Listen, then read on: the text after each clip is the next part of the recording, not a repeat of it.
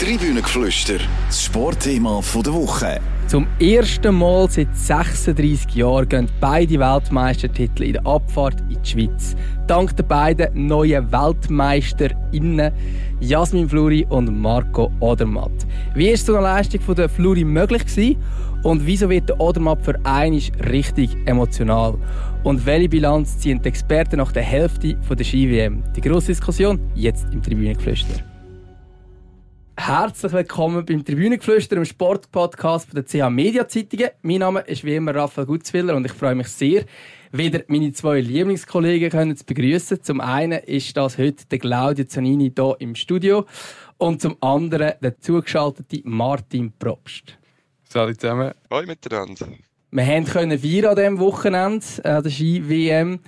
Und zwar natürlich wieder mal einiges mehr dank Marco Odermatt. Nach seiner Enttäuschung in der vierten Rang im Super-G hat es dem mal gelangen zum Weltmeistertitel. Und eigentlich recht überraschend in der Abfahrt. Kommt der Titel für dich auch überraschend, Martin? Jein. Ich hätte jetzt nicht gerade ihn als Topfavorit gesehen. Er hat im Weltcup vorher noch nie eine Abfahrt gewonnen, aber er ist schon diverse Mal auf dem Podest gestanden. Also, dass er kann schnell sein das hat er definitiv bewiesen. Was aber sicher so ist, im Riesenslalom, wo eigentlich der Sieg nur über ihn geht, im Super-G schon fast in einer ähnlichen Dimension unterwegs ist, ist vielleicht die Abfahrt die Disziplin, wo man ihn am wenigsten hätte können als den Top-Favorit bezeichnen Claudio, wie siehst du? Ja, ich sehe das ähnlich wie der Martin. Ähm, die Abfahrt, einfach weil er noch nie eine gewonnen hat im Weltcup, ist wahrscheinlich nicht die Disziplin gewesen, wo man das so hätte erwarten Und dann natürlich auch noch die Vorgeschichte, oder? Der Super-G, wo er nur in Anführungszeichen äh, Vierter wird. Er hat, glaube ich, dort elf äh, Hundertstel Rückstand auf den dritten Platz. Und das ist schon äh, ein eine Enttäuschung gewesen, auch für den Marc Odermatt, ist klar.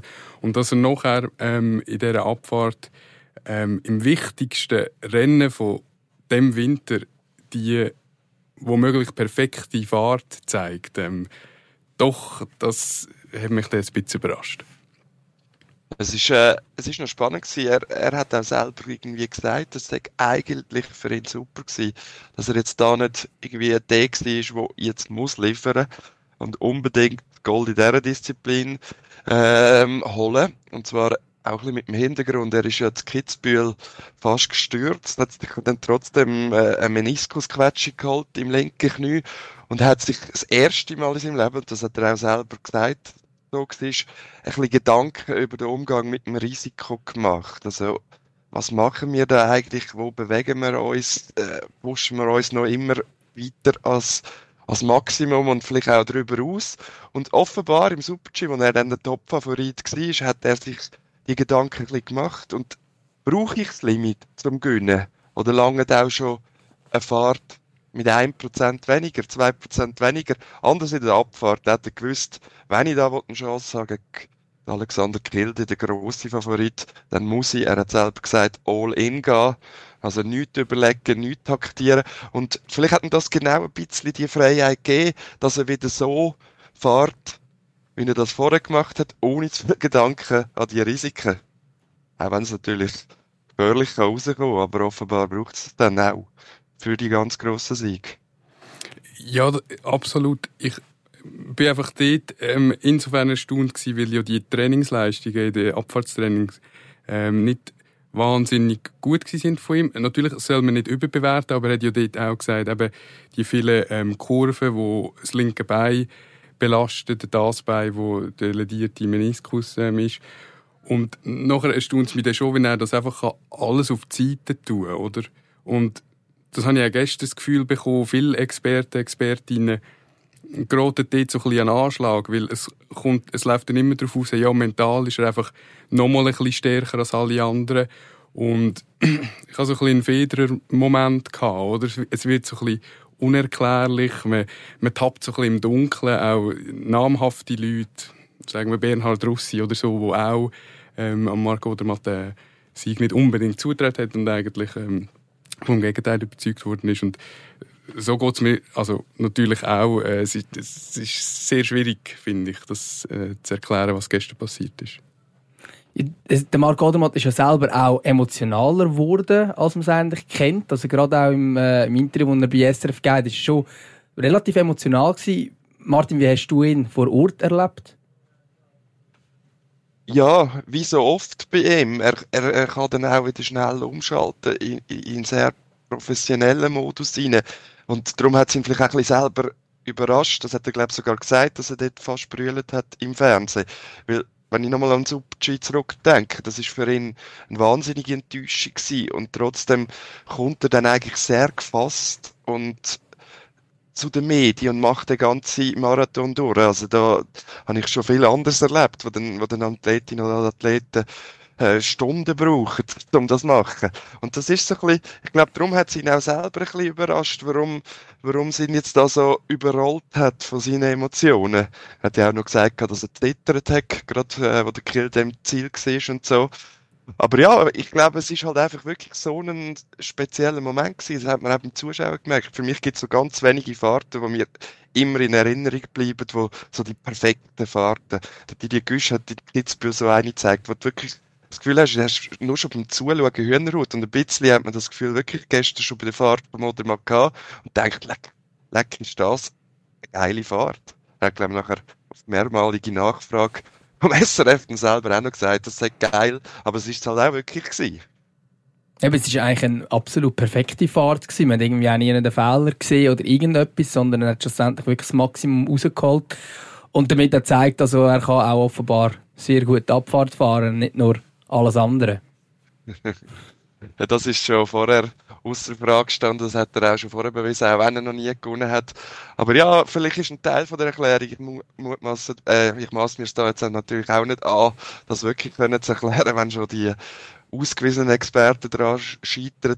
Aber ich glaube wirklich, es ist einfach die Bereitschaft gepaart mit dem Können und dem Willen, heute so gut wie möglich zu fahren. Und ich glaube, das bringt er einfach in den Trainings nicht her. Darum, verständlicherweise. Darum, darum, ja, die sind nicht gut gewesen. Die haben ihn wahrscheinlich auch ein bisschen Licht zu Gnagen gegeben, aber er ist dann halt einfach da, wenn es zählt. Also, dass jetzt mit einem Weltmeistertitel für Marc Odermatt geklappt hat, ist nicht so überraschend. Vielleicht, wenn dann höchstens der Zeitpunkt oder die Disziplin. Schon ein bisschen überraschender ist bei der Jasmin Fluri, oder Claudia? Ja, darf man sicher so sagen. Ähm, ich würde mich jetzt auch davon hüten, zu sagen, sie hat den Vorteil gehabt mit der frühen Startnummer und äh, Piste ist schlechter geworden. Mag alles sein, aber ich will den Triumph sicher nicht schmälern. Ähm, es ist jetzt ein paar Mal natürlich ins Feld geführt worden, der einzige Weltcup-Sieg, den sie gewonnen hat in St. Moritz 2017 im Super-G, aber nicht in der Abfahrt ist auch so ein bisschen alleinstehend gewesen und auch dort hat es so ein bisschen gewirkt, als hätte sie ähm, ja, fast ein schlechtes Gewissen und müsste sich im Nachhinein erklären, ähm, wieso jetzt das geklappt hat. Und ich mag mich noch erinnern ähm, an das Wochenende in St. Moritz. Ähm, sie völlig, äh, äh, ja, es hat sie irgendwie erschüttert fast, oder? Und dann hat sie nachher müssen mit dem Helikopter auf Zürich ins Fernsehstudio fliegen und so. Alles neu gewesen.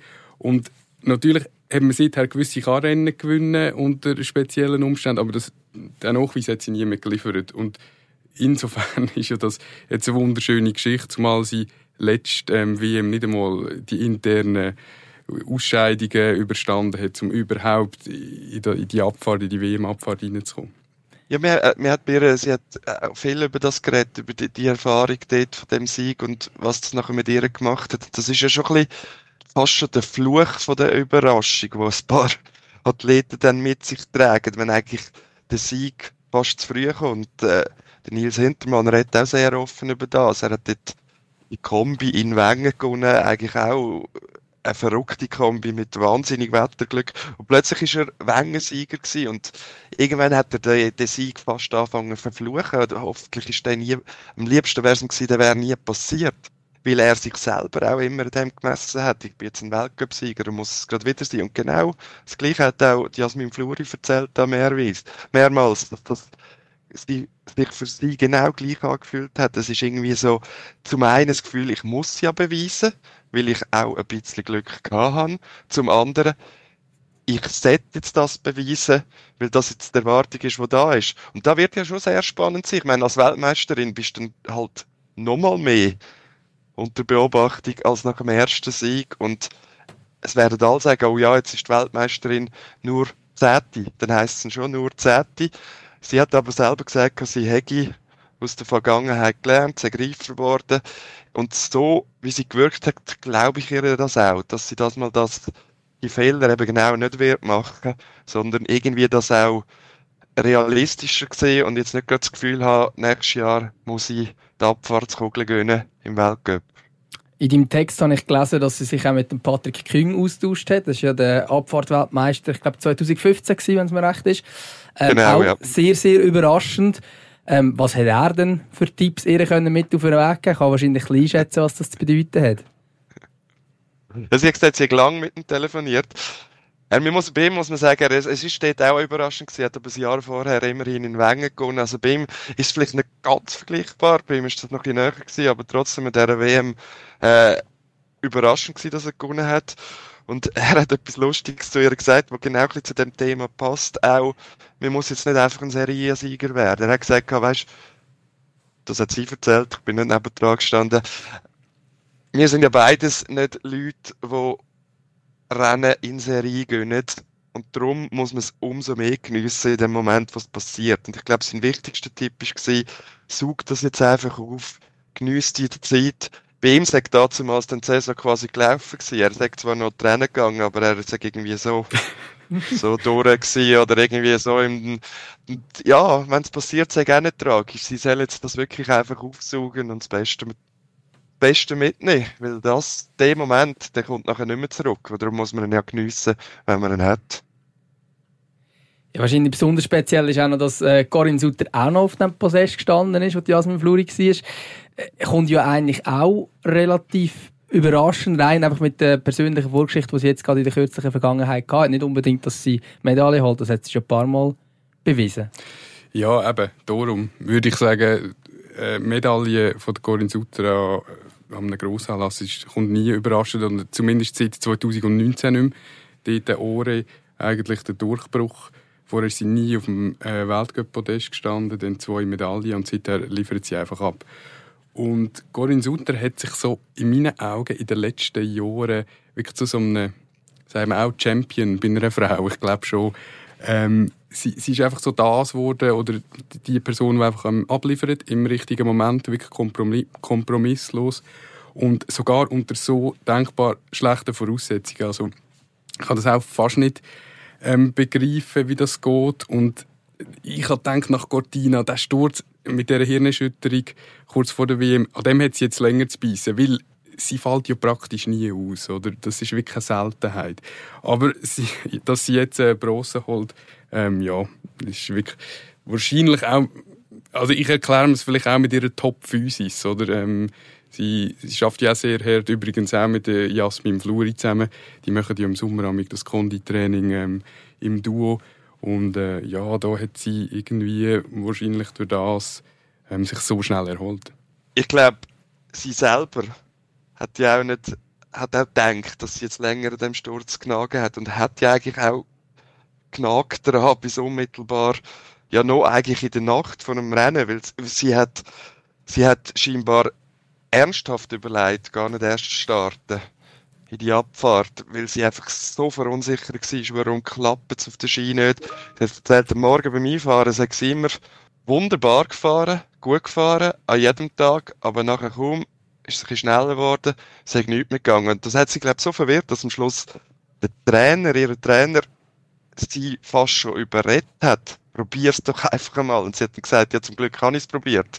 Aber eben wahrscheinlich ist das, was der Claudia sagt, dann kommt einfach irgendwie der Champion in dem ganz grossen Rennen und dann in dem mache ich es einfach. Das ist ja auch die Erklärung, die man nachher bei den Kanadiern immer wieder hat. Warum sind die einfach an der Grossanlässe plötzlich auf dem Podest, auch wenn sie den ganzen Winter nicht drauf sind. Das haben wir jetzt da bei dem Mann ja auch wieder mit dem Cameron Alexander und mit dem äh, James Crawford. James Crawford gesehen, ja, wo, wo auch, und das ist vielleicht auch so ein bisschen wirklich der Moment, wenn man weiss, jetzt alles, was war, alles, was noch wird sein, ist völlig egal.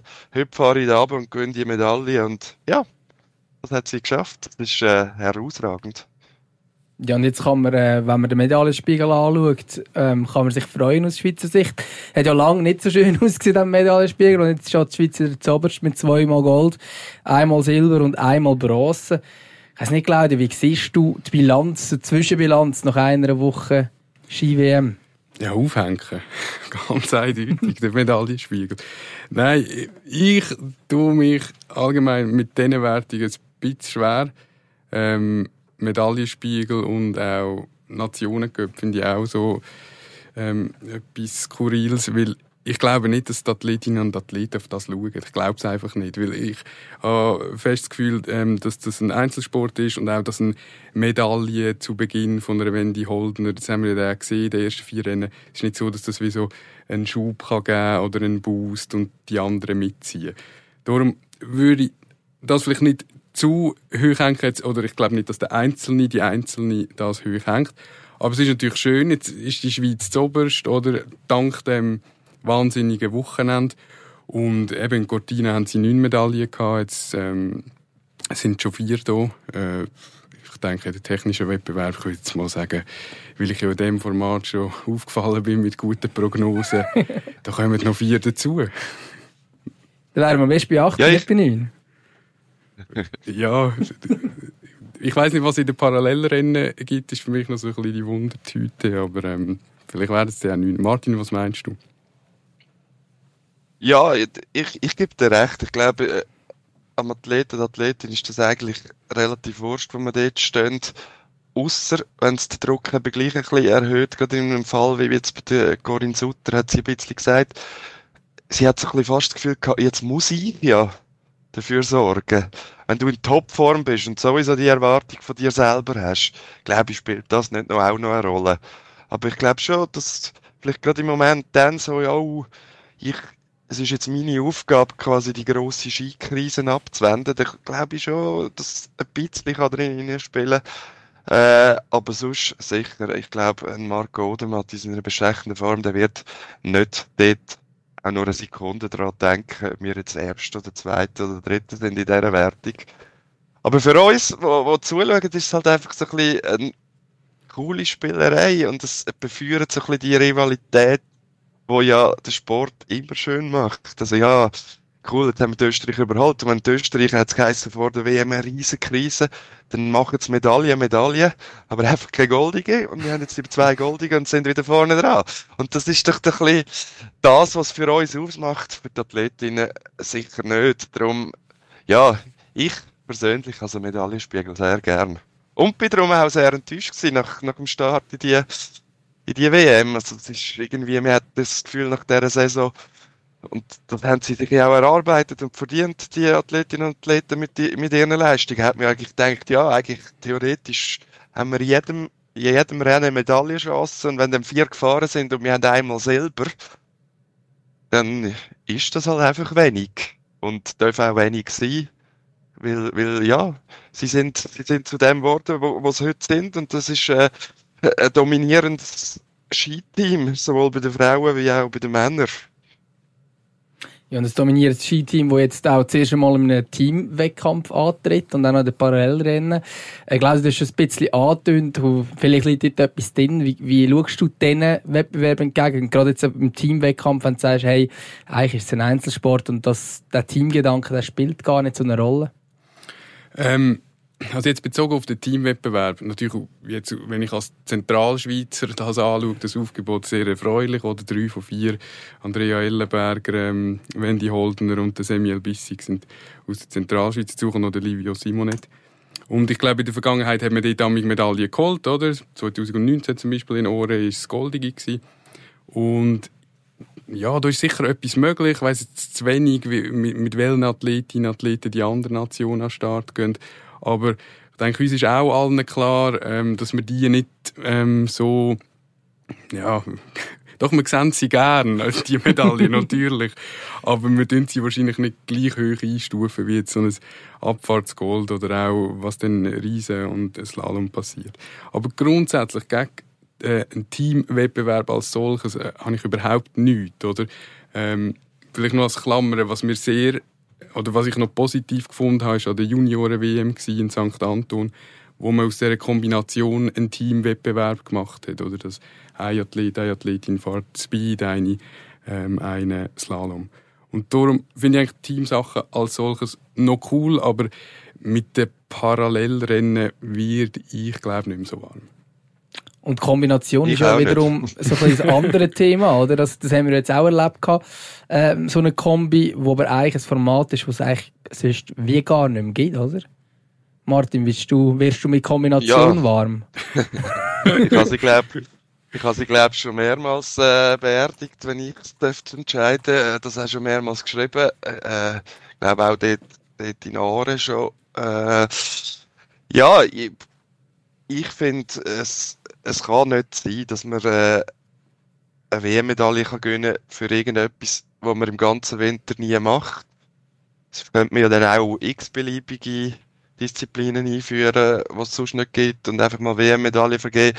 Nein, um es noch ernsthafter zu sagen, am Schluss, am Schluss geht es auch wie immer ums Geld und sie wollen halt möglichst viel Disziplinen in dem WM-Programm haben, möglichst viel Rennen, wo man kann vermarkten kann, Sex mit TV-Recht und allem drumheran.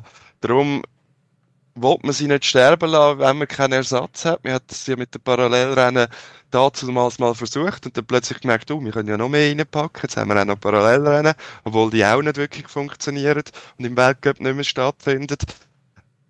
Ja, ähm, ich finde es wirklich so ein bisschen, man, man freut sich ja dann schon, wenn es Gold gegeben hat, aber, aber ich werde auch nicht warm. Äh, gerade bei den Parallelrennen bin ich da voll auf der Linie von Marc Odermatt, der da ja auch eine klare, klare Meinung hat und sagt, man sollte sich wieder auf Kerndisziplinen konzentrieren und die fahren und die richtig vermarkten.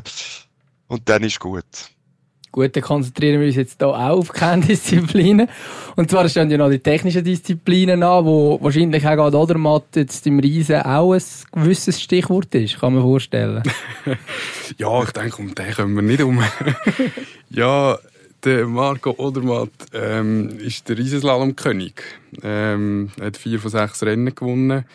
Er ist dort äh, der, der absolute Dominator. Der Martin hat es, glaube ich, eingangs gesagt. Ähm, von ihm wird dort äh, ja, Gold erwartet. Ich glaube nicht, dass das ihn blockiert. Ähm, das Mentale haben wir auch schon angesprochen. Das wird er auf die Seite schieben.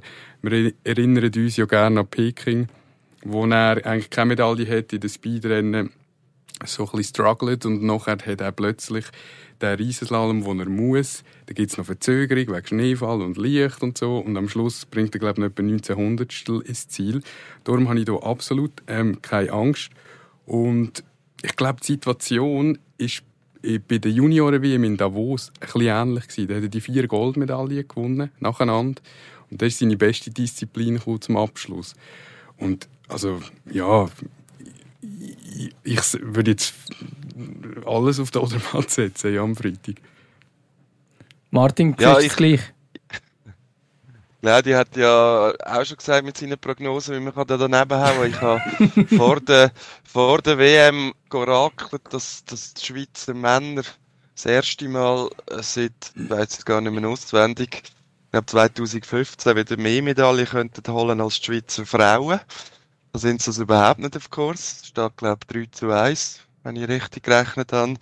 Äh, von dem her ja, Marco, bitte äh, liefern etwas anderes erwartet, glaube niemand und er auch selber nicht von sich. Und äh, ja, viel mehr muss man da glaube gar nicht dazu sagen. Wenn er nicht gönnt, ist es eine Enttäuschung, schon selber. Einfach aufgrund von wie er fährt und was er zeigt und auf der Saison und der Vorgeschichte. Trotz Vorgeschichte, weniges Knie, sondern einfach alles, was er gezeigt hat in den letzten, ja fast schon Jahren dieser Disziplin. Ja, und wenn wir dann vielleicht noch ein bisschen auf den Slalom schauen, haben wir da glaube ich auch noch den einen oder anderen Medaillenkandidat im Köcher, oder? Ja, absolut. Oder? Also, wir, wir haben überall Leute im Köcher. Im Slalom sehe ich noch so ein bisschen internationale Konkurrenz. Also im Riesenslalom natürlich auch, aber im Slalom sehe ich den Christoffersen, ähm, zu, zu, zähle zu den Favoriten, den, den Manuel Feller, den Clement Noel, aber auch den Lukas Braten, wenn er noch fit wird. Er ist jetzt, glaube am Donnerstag schon wieder trainieren. Und nachher bei uns halt mit Jul, ähm, Zenhäuser und Meijer. Ich glaube, ja, es hat, es hat jeder so ein bisschen seine Stärken oder Schwächen. Oder? Beim Jule wissen wir, da haben sie jetzt diese Saison sehr deutlich gesehen, dass es gerne hat, wenn, wenn es hart ist, wenn es viel Feedback gibt. Wenn es ihm entgegenkommen wird, dann glaube ich, ist er für ganz vorne gut. Und ja, ich würde jetzt von da, glaub, also die, die ich genannt habe, ich glaube, die dürfen wir alle dort in den Topf rühren. Heute ist es fast 10 Grad in Maribel und es soll, glaube ich, nicht viel besser werden in den nächsten Tagen. Also mit pickelharten Pisten für den Daniel Juhl, wie er sie gern hat. Ja, könnte schwierig werden. Für mich die faszinierendste Geschichte in diesem Winter im Slalom-Team schreibt aber sowieso eigentlich der Ramon Zehnhausen.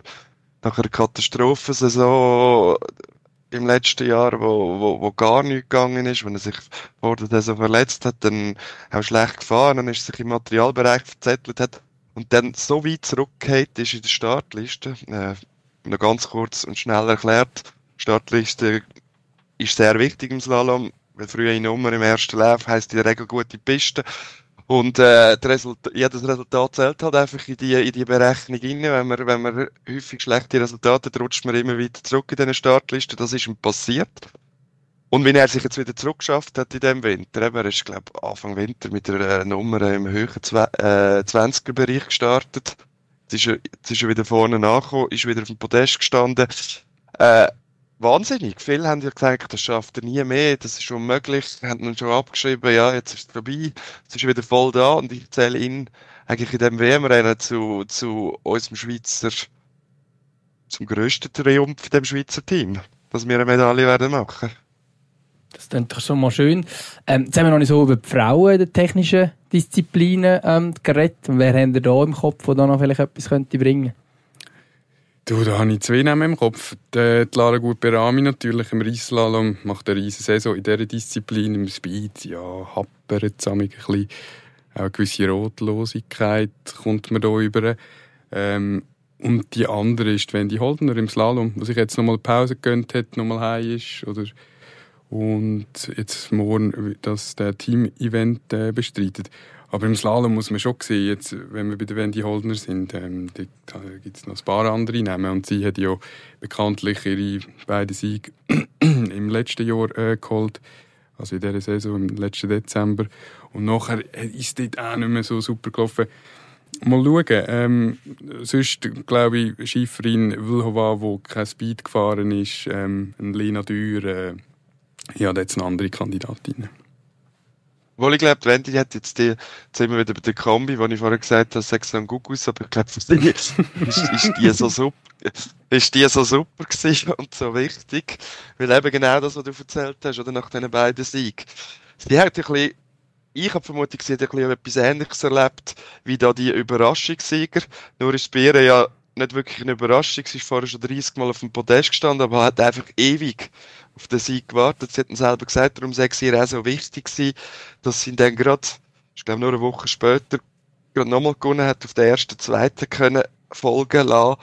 Aber ich kann mir eben gut vorstellen, dass nachher gleich irgendwo ein bisschen der, der zum einen Spannungsabfall, aber zum anderen auch, oh, jetzt habe ich das geschafft und jetzt soll es gleich so weitergehen, weil jetzt bin ich ja die Siegerin, dass ein bisschen alles reingespielt hat und sie hat dann selber auch erzählt, dass er überhaupt nicht gut gegangen ist, dann jetzt gerade Anfang Jahr im Januar und einfach nicht mehr im Gleichgewicht gefühlt hat und ich glaube, die Kombi, das Kombi selber hat das vielleicht wieder ein bisschen herstellen was, worauf ich auch denke, dass sie jetzt wirklich wieder deutlicher zu den Favoritinnen von Medaille wird zählen im, im Slalom. Und beim Riesenslalom bin ich wahnsinnig gut gespannt auf den Auftritt von der Lara Guperami. Sie hat ein WM gehabt, wo, wo sicher nicht nach ihren Vorstellungen ist bisher. Sie hat, sie hat klar gesagt, sie muss ja nicht daher kommen, zum Geschichte wiederholen von, von Cortina, wo sie Weltmeisterin geworden ist im,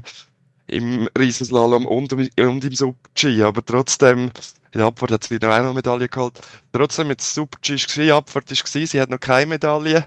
Ähm, das wird, das wird ihr zu wenig sein. Und darum, ja, die letzte Chance ist für sie der Riesenslalom. Und darum bin ich wahnsinnig gespannt, wie sie sich da wird präsentieren. Ja, da hoffen wir doch aus Schweizer Sicht darauf, dass es dann, dann auch etwas noch zu feiern gibt. Apropos feiern, ähm, wenn man so ein bisschen drauf schaut, wie der Marco Odermatt da im SRF-Studio war, so ein bisschen Ein bisschen nach dem Rennen ist das schon gewesen, wo er dann dort nachkam, ähm, noch ein bisschen Gläschen Weisswein getrunken hat. Ähm, hat ein bisschen nach einer schönen Atmosphäre und einer schönen Stimmung bei ihm ausgesehen. Wir haben hier ein bisschen vor der Aufnahme eigentlich noch ein bisschen darüber geredet, ist das so, dass man im Skifahren eher sich das auch mal noch ein bisschen erlauben kann, mal ein Weisswein auch nach einem Rennen, im Vergleich, im Vergleich jetzt mit anderen Sportarten? Also ich... Ich glaube, dass... Ah, sorry. Du nur.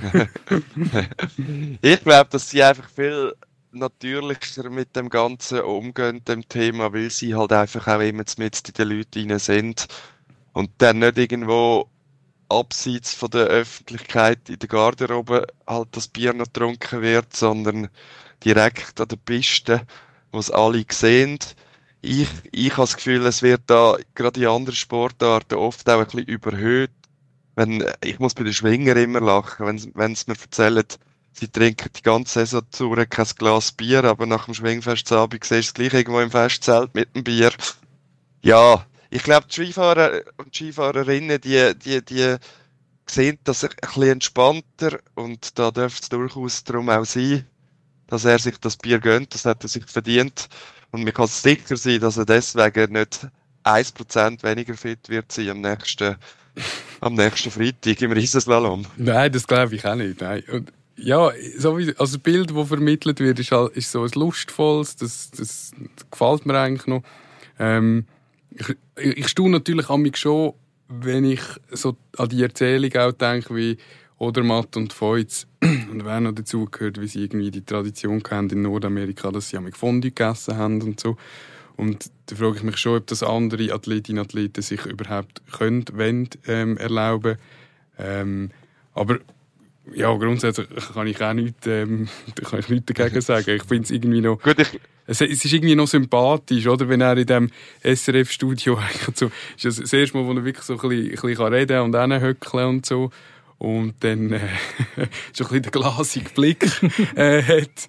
Und ja, ich glaube, das werden die Leute verstehen. Ich meine, wenn soll er denn feiern, wenn nicht an dem Tag, ja. Ja, und ich glaube eben wegen dem Erlauben.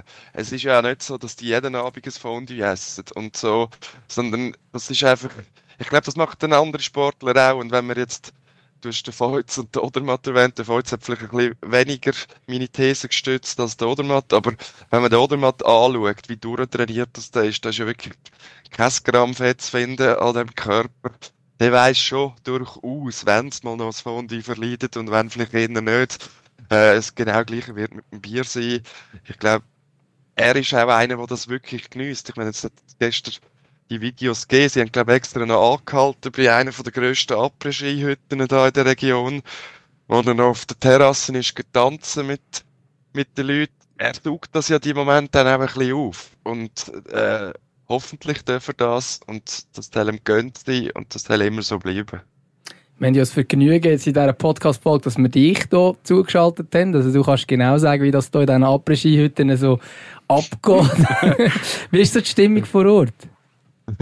Also meistens bin ich ja, wenn, wenn die Schweizer gewinnen, habe ich am meisten zu tun. Und bin ich nicht in der Après-Ski-Hütte, sondern irgendwo am Schreiben. Aber ein bisschen mitkommen das natürlich schon, gerade während der Rennen.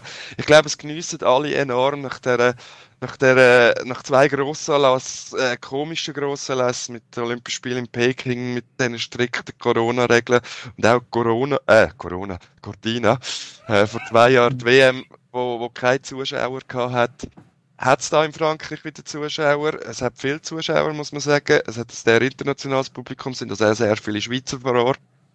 Ich glaube, das ist für die Fahrerinnen und Fahrer schon enorm schwer, dass jetzt die Erfolg wieder so dürfen erleben, weil, ja, das Cortina, das ist eine sehr spezielle Erfahrung genau wie Peking, ähm, wo, wo, wo, wo den Erfolg auch etwas Kleines nimmt. Natürlich nicht das Ganze. Irgendwann wird einfach sein, du bist Olympiasieger oder Weltmeisterin, aber gleich so die, die ganz grossen Emotionen, die, die, die Schrei hören und, und alles. Ja, das ist schön, das haben wir da wieder. Äh, ich glaube, es geniessen Zahl von jedem Fan bis zu jeder Touristin, Journalisten, Fahrerinnen, Trainer, einfach alle. Und ja, darum, schlässig.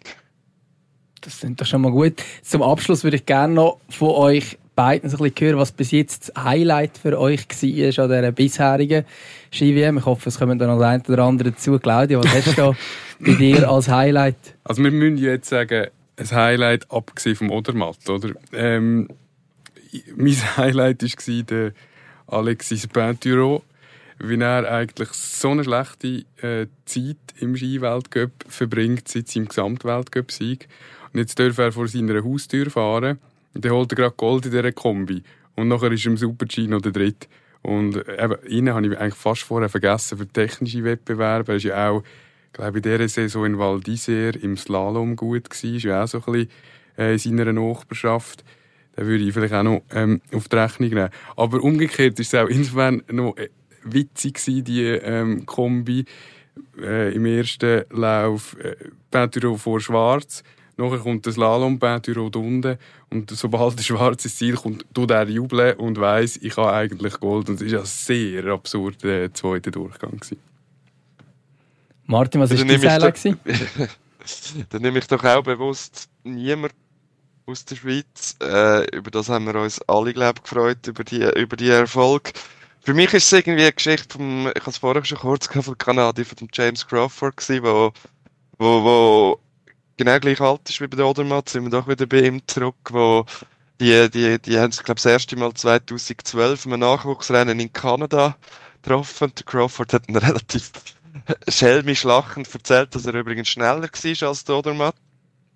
Äh, ja, der Rest ist bekannt. Äh, der, der Marco hat ihn natürlich dann enorm überholt und abgehängt. Aber er hat erzählt, irgendwie hat ihn das auch immer motiviert zu wissen, ich bin mal schneller gewesen als er. Auch wenn er vor allem grösser war, damals, was er auch zugegeben hat. Aber das habe ich mir immer gesagt, dranbleiben, dranbleiben. Und jetzt wird der Weltmeister da. Ja, das ist irgendwie auch einfach eine emotionale, schöne Geschichte, die gleich auch noch ein bisschen mit dem Schweizbezug, obwohl, obwohl wir leer ausgegangen sind in diesem Rennen. Auch dank ihm, weil der Marco ist ja Vierter geworden. Ist eigentlich, kann man sagen, von ihm vom Podest geschmissen worden, hat sich Geschichte vielleicht ein bisschen ähm, wiederholt. Aber ja, das ist wirklich lässig zum Beobachten. Ja, und jetzt ist gerade die Lust für den Rest von dieser Ski-WM bei mir nochmal ein bisschen gestiegen. Ich danke ganz herzlich ähm, den beiden Gästen. Danke Claudio, danke Martin. Und wenn euch der Podcast gefallen hat, denen, die hier zugelassen haben, dann gebt doch eine gute Bewertung ab. Wir hören uns in einer Woche wieder, dann mit der Bilanz von der Ski-WM. Gute Woche zusammen. Tribünengeflüster, das Sportthema der Woche.